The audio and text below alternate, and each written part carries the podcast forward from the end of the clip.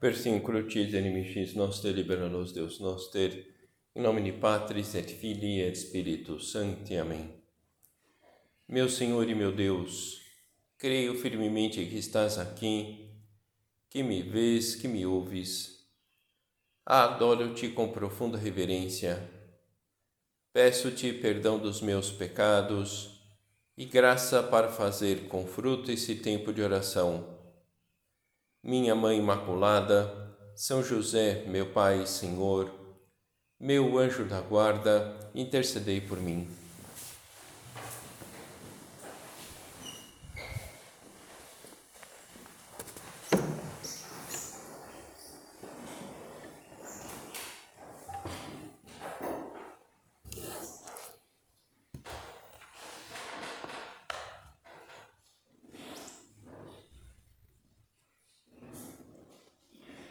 No início do livro do Êxodo, vemos como Moisés ele batalha para ser um bom instrumento de Deus ao tentar organizar o povo judeu, mais concretamente para tirá-lo da escravidão e levá-los para a terra prometida justamente para os judeus. Por si mesmo, Moisés é nada, mas como instrumento de Deus, ele é poderoso. Cada um de nós somos responsáveis pela aproximação de Deus de muita gente. E que autoridade nós temos para isso? Como Moisés, não somos os instrumentos ideais, mas podemos chegar a sê-lo, porque nosso Senhor ele, ele deseja como um grande bem para nós que sejamos seus fiéis instrumentos apostólicos. E esse desejo de nosso Senhor, não simplesmente de sermos instrumentos, mas esse é, é, desejo amoroso de nosso Senhor que quer a nossa felicidade através justamente desse, através justamente desse caminho, o caminho de sermos é, uma, uma, um instrumento para que muitas pessoas possam ter a oportunidade de um encontro com Deus. O padre, nessa carta emblemática que ele escreveu em fevereiro de 2017, diz umas palavras que podem ajudar agora nesse nosso momento de, de oração com o nosso Senhor. Diz o Padre: o nosso amor à Igreja nos moverá a procurar recursos para o desenvolvimento dos labores apostólicos e a promover em todos um grande entusiasmo profissional. Aos que ainda são estudantes e devem possuir grandes desejos de conseguir, de construir a sociedade e aos que já exercem uma profissão. Convém que, com retidão de intenção, desenvolvam a santa ambição de chegar longe e deixar rastro. Creio que seja essa uma meta que atraia a todos nós e, e talvez até mesmo tenhamos no nosso coração essas palavras do, de caminho que nos ajudam a que nos movem a esse desejo de, de, de chegar longe e deixar rastro. Ao mesmo tempo, animo a todos os numerários e numerárias a terem uma disponibilidade ativa e generosa para dedicar-se, quando for preciso, com esse mesmo entusiasmo profissional, às tarefas de formação e governo. Os numerários são necessários para as tarefas de governo e formação na obra, esse amplo panorama nos convida a renovar o afã de expansão, como nos primeiros tempos da obra, para levar a alegria do Evangelho a muitas almas, para que muitos sintam a atração de Jesus Cristo. Nosso Padre nos dizia: se queremos ser mais, sejamos melhores. Gostaria que esta consideração suscitasse em nós um renovado sentido de urgência para promover com a graça de Deus e a correspondência livre e generosa das pessoas muitas vocações, as que Deus quiser, de numerários a descritos, supernumerários e sacerdotes da Sociedade Sacerdotal da Santa Cruz. Acho que todos temos consciência de que podemos eh, melhorar o nosso zelo pelas almas. E um aspecto importante nesse sentido, sem dúvida, é a caridade. Então, vamos tentar nesse momento de oração, pedindo ajuda a Nosso Senhor aqui no sacrário, fazer um pouco de, de exame já nesses momentos finais do nosso curso anual, para ver como como viver a nossa realidade de apóstolos, a caridade verdadeira, como realmente estarmos pendentes dos interesses de Deus e do bem dos outros. Quem sabe possa servir também de pauta aquilo que dizia São Paulo aos de Corinto.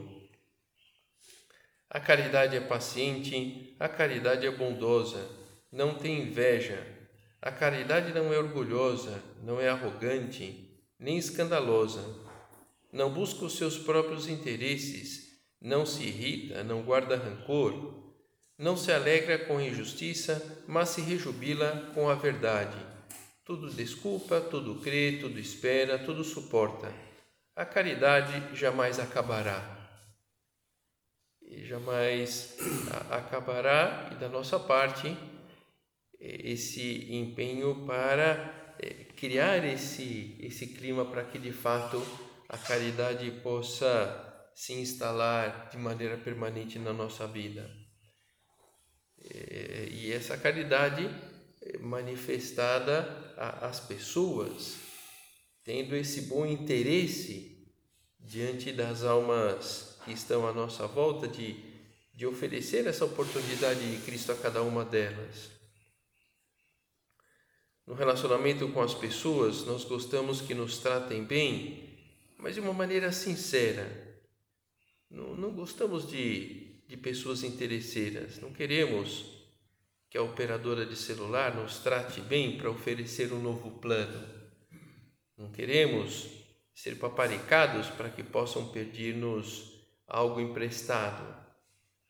Não gostamos de, de ser bajulados simplesmente para que possam pedir-nos um favor. Me lembro quando estava fazendo os preparativos para ir para Roma e, e naquele momento eu teria, eu tinha que levar na viagem o, travel check, que era uma quantia lá de dinheiro, um sistema bancário que facilita o, o transporte, é, a transferência né, de, de, de valor monetário então eu lembro que eu fui a, a um banco para realizar essa, para comprar o, o travel check. Então eu estava lá trabalhando, peguei o horário do trabalho e fui lá. Então estava vestido de maneira normal, sem muita, é, digamos assim, formalidade. Então eu cheguei ao banco e fui no setor lá e, e comentei que eu queria comprar lá o travel check e não me deram muita bola, né? Me deixaram lá, olha, espera aí e tal, né? E, e demorou e, e, voltei a perguntar, olha, não, fica, aguarda um pouquinho, a pessoa já vem atender. E aí, de, de fato, veio a pessoa, não assim com das melhores boas, boa vontade, e eu expliquei o que eu queria, e aí quando eu falei o valor, que era um valor alto, Puxa vida, eu não quer passar e tomar um café, né, fique tranquilo aqui, nós já atenderemos. Então, mudou né, totalmente. Hein? É super desagradável esse negócio. Né? Nós gostamos de ser bem tratados por nós mesmos, não pelo que nós possamos oferecer ao outro. Essa caridade verdadeira, é, própria do, do, do, de um apóstolo de Cristo, buscando o bem do outro em primeiro lugar. Isso é a atitude do verdadeiro apóstolo. Há uma, uma, um episódio que a Pilar Urbano conta no livro dela, que ocorreu em 1970, lá no aeroporto de, Barra, de Barajas, lá em Madrid. Na ala de voos internacionais há uma multidão de repórteres à caça de uma fotografia do fundador do Opus Dei. Eduardo Cádiz, fotógrafo do jornal Noivo Diário, não consegue apanhá-lo com a objetiva da sua câmera. Por fim, como é um homem alto e corpulento, consegue abrir caminho entre os, os que rodeiam Monsenhor Escrivá e espeta-lhe com a maior descaramento e sem cerimônia: Deixe-me tirar umas fotos. Escrivá caminha com passo ligeiro. Ao ouvi-lo, responde espontaneamente: Escute, eu não sou a Conte Piquet, que era uma trista artista da época. Eu sou um pobre homem. Contrariado com a evasiva, o repórter replica com certo desdém: Para, para mim, no fundo, tanto faz. Escrivá continua o seu caminho sem intenção de deter-se. O fotógrafo insiste: Mas tenho que fazer o meu trabalho, isto é o pão dos meus filhos. Nesse momento, Escrivá para de repente, volta-se para o fotógrafo, crava nele um olhar intenso e sorri-lhe, como se estivesse encontrado um velho amigo. Se você tem que fazer o, teu, o seu trabalho para ganhar o pão dos seus filhos, aqui fico eu, posando até que me diga basta. O nosso padre muda, muda de parecer. Se é para ser o foco das atenções, para ajudar aquele pobre homem a cuidar bem da sua família, passa por cima lá das suas preferências, do seu desejo para ajudar aquele repórter. Jesus insistiu muito na necessidade de fazermos o bem desinteressadamente. E certa vez, lembramos, foi convidado para almoçar na casa de São Mateus, com a naturalidade própria de um apóstolo, aproveitou a ocasião para transmitir um ensinamento muito prático. Perguntaram lá a Mateus por que Jesus comia com arrecadadores de impostos e pecadores. E Jesus, ouvindo isto, respondeu-lhe: Não são os que estão bem que precisam de médico, mas sim os doentes. Ide e aprendei o que significam essas palavras: Eu quero a misericórdia e não o sacrifício. Eu não vim chamar os justos, mas os pecadores. O ensinamento aqui é claro: a caridade do cristão deve ir mais longe, e isso é dar sem esperar nada em troca. Não devemos fazer o bem esperando uma recompensa nessa vida. Se vem a recompensa, ótimo, e, e caso contrário, ótimo também. Deus já nos premiará de alguma forma. É fácil amar quem só nos serve e não pede nada mas isso não, não é amor verdadeiro. Talvez por isso um amor a um animal de estimação é agradável, porque não pede nada em troca. A lógica do amor é contrária à da pessoa interesseira que sempre dá esperando o retorno. A, a lógica do para mim, que no seu momento podemos correr, eh, a ter a tentação de, de sucumbir a, essa, a esse apelo, esse acontecimento, como pode ser útil para mim? Essa circunstância, como repercute na minha vida? E esse colega, que utilidade tem para mim? Talvez a elaboração do questionamento não seja assim tão feito de maneira tão crua, mas no fundo é o que está por trás de algumas considerações que podemos cair na tentação e acabar fazendo. É verdade que na maior parte das vezes as coisas se apresentam de forma um pouco camuflada e por isso nos complicamos, mas é preciso dar um basta. A mentalidade interesseira vai contaminando tudo e podemos perder a capacidade de amar e distanciar-nos de Nosso Senhor, distanciar-nos das pessoas. Uma avaliação para sabermos quanto a nossa caridade interesseira pode ser feita quando nos pedem algo ou mudam os nossos planos. Se com frequência reclamamos, mesmo que só interiormente, ou buscamos justificativas para esquivar-nos, pode ser sintomas de uma mentalidade do que eu vou ganhar com isso e não uma disposição amorosa. Penso que todos estamos convencidos de que a busca do bem do outro em primeiro lugar não é secundário. Amarás o Senhor teu Deus de todo o teu coração, de toda a tua alma, de todas as tuas forças e de todo o teu pensamento, e a teu próximo como a ti mesmo. A vida cristã consiste no amor e uma forma de medir o nosso amor a Deus e aos demais está diretamente relacionada com a nossa disposição de sacrificar-nos pelas pessoas. Essa é um é uma digamos assim um aspecto é, natural da vida de um apóstolo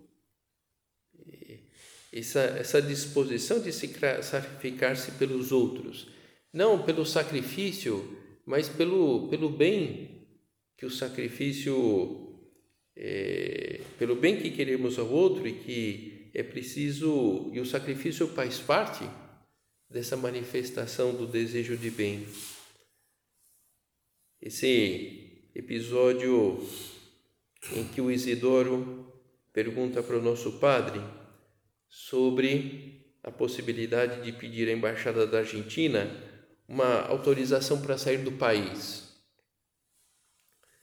Por escrito, para que pudesse meditá-lo devagar e com atenção, o padre expôs-lhe os prós e os contras do assunto. Em primeiro lugar, pela sua condição de estrangeiro, não tinha motivo para temer perseguições, gozando da liberdade que seus irmãos não tinham para atender às necessidades da obra.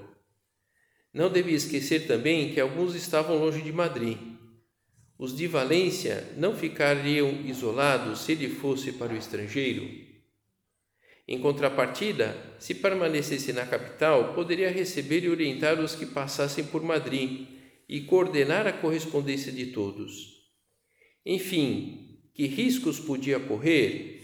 Certamente, agora comenta o nosso padre, os mesmos que correm as mulheres e as crianças de Madrid, os que correrá minha mãe. Se eu os considerasse terríveis, julgas-me capaz de abandonar a minha mãe e Carmen.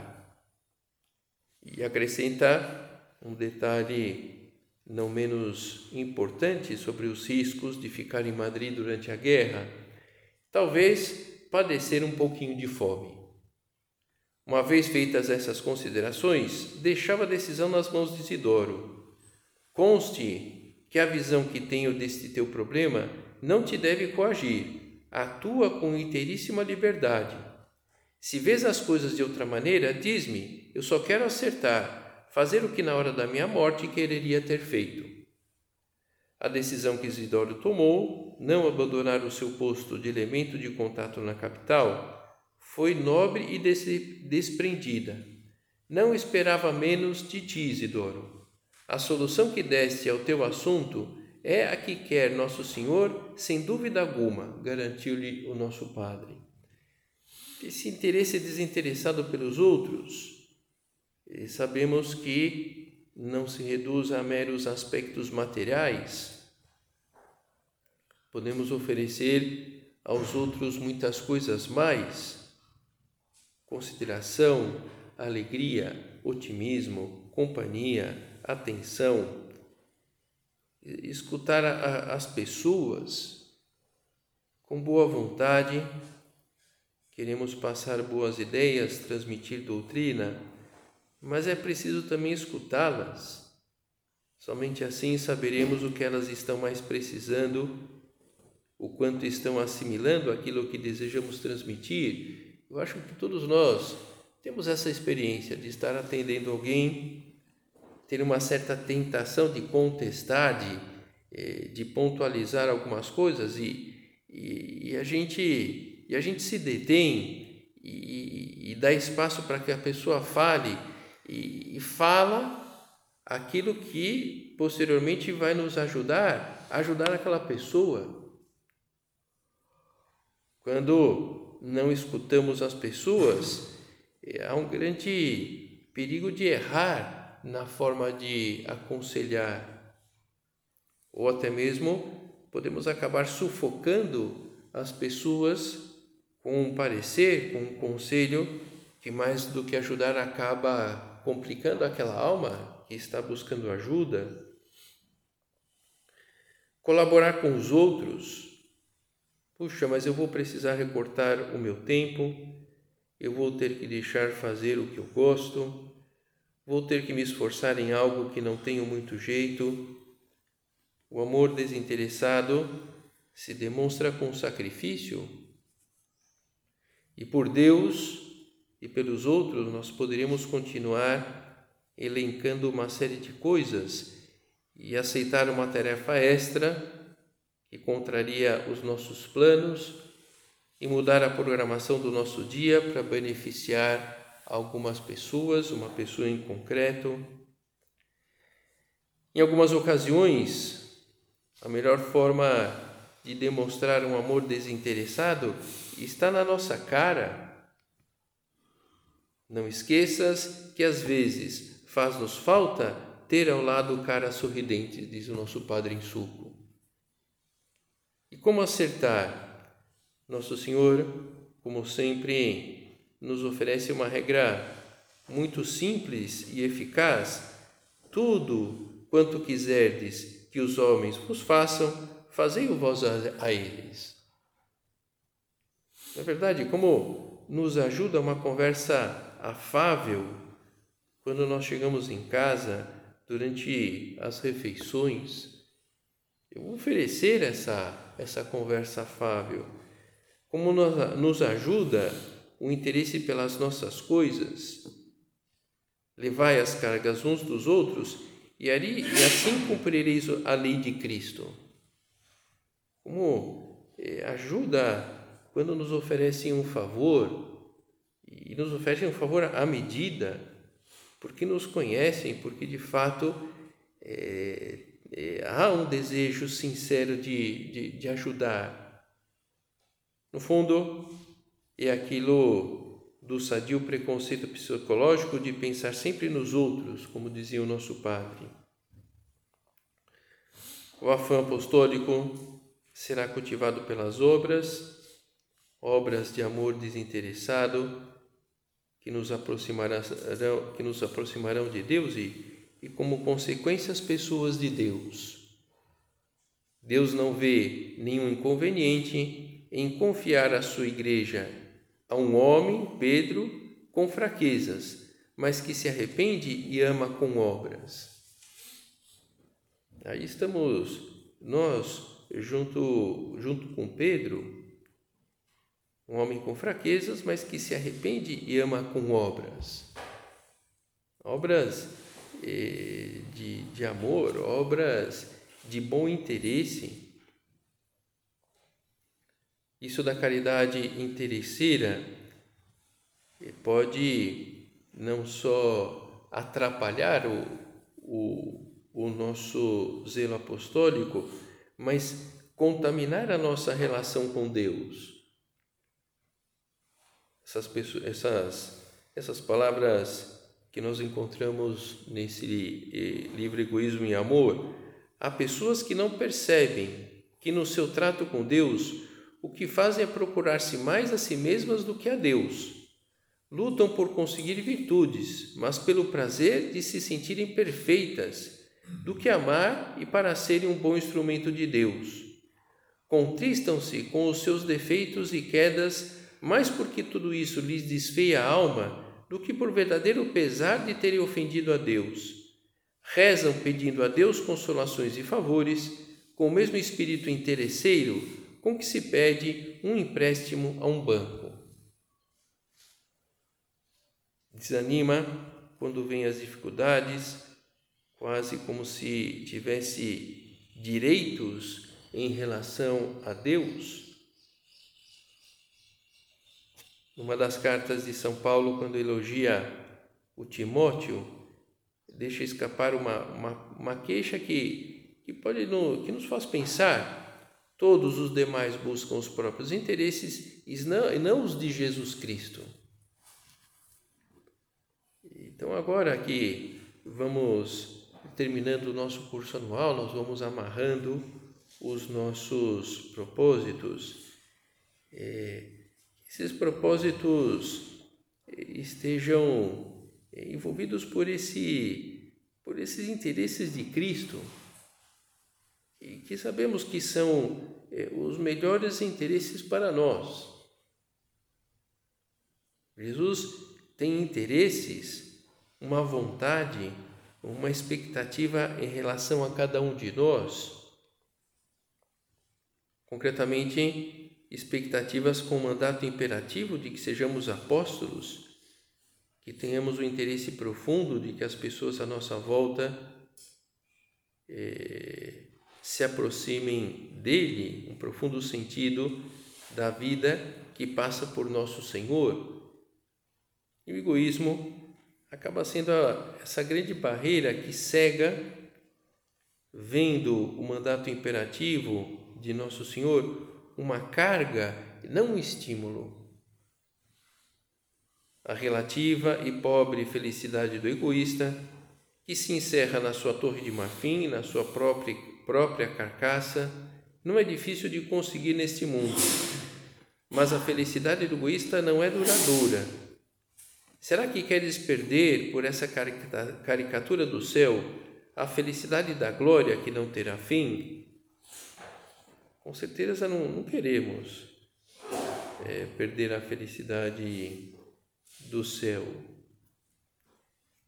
Então é preciso é, investir nesse caminho, no caminho que leva a essa felicidade plena.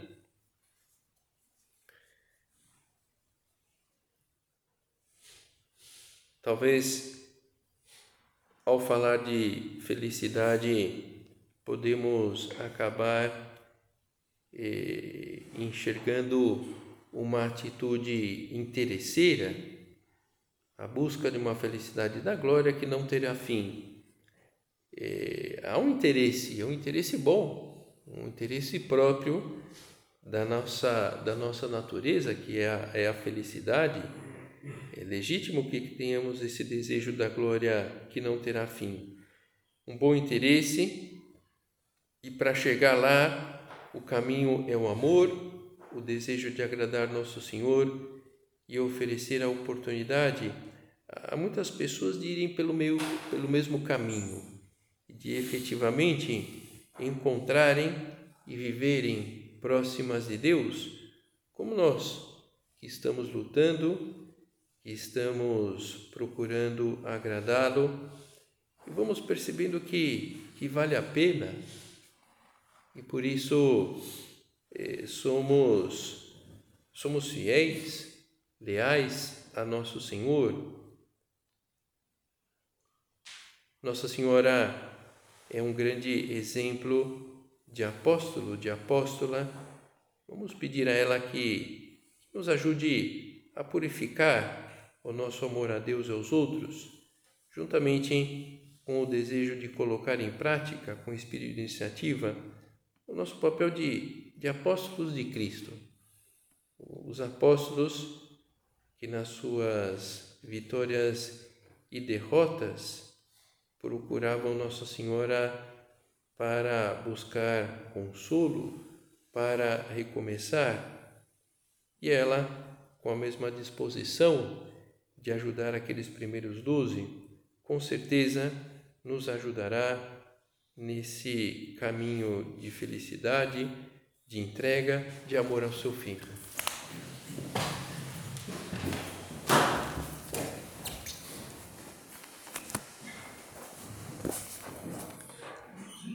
Dou-te graças, meu Deus, pelos bons propósitos, afetos e inspirações que me comunicaste nesta meditação. Peço-te ajuda para os pôr em prática minha Mãe Imaculada, São José, meu Pai e Senhor, meu anjo da guarda, intercedei por mim.